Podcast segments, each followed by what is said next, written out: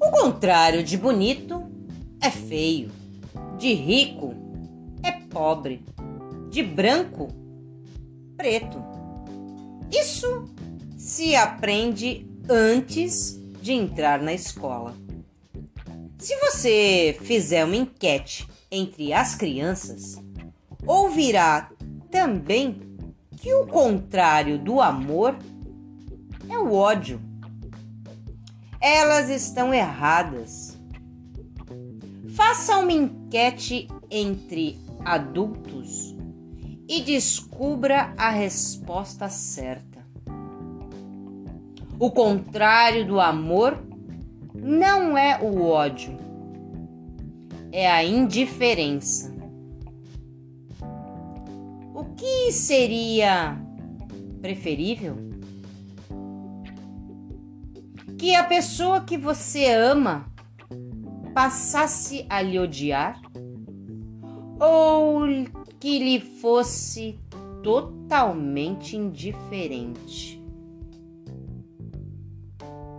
Que perdesse o sono imaginando maneiras de fazer você se dar mal?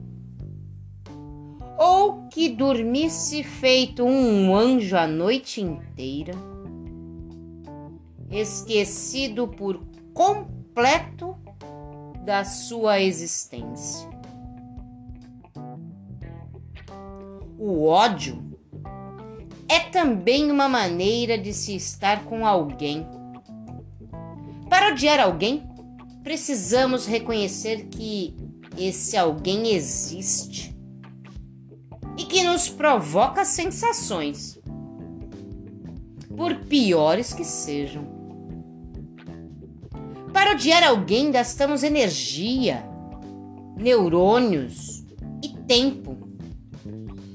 Já para sermos indiferentes a alguém, precisamos do quê?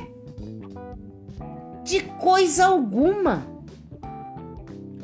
Pessoa em questão pode saltar de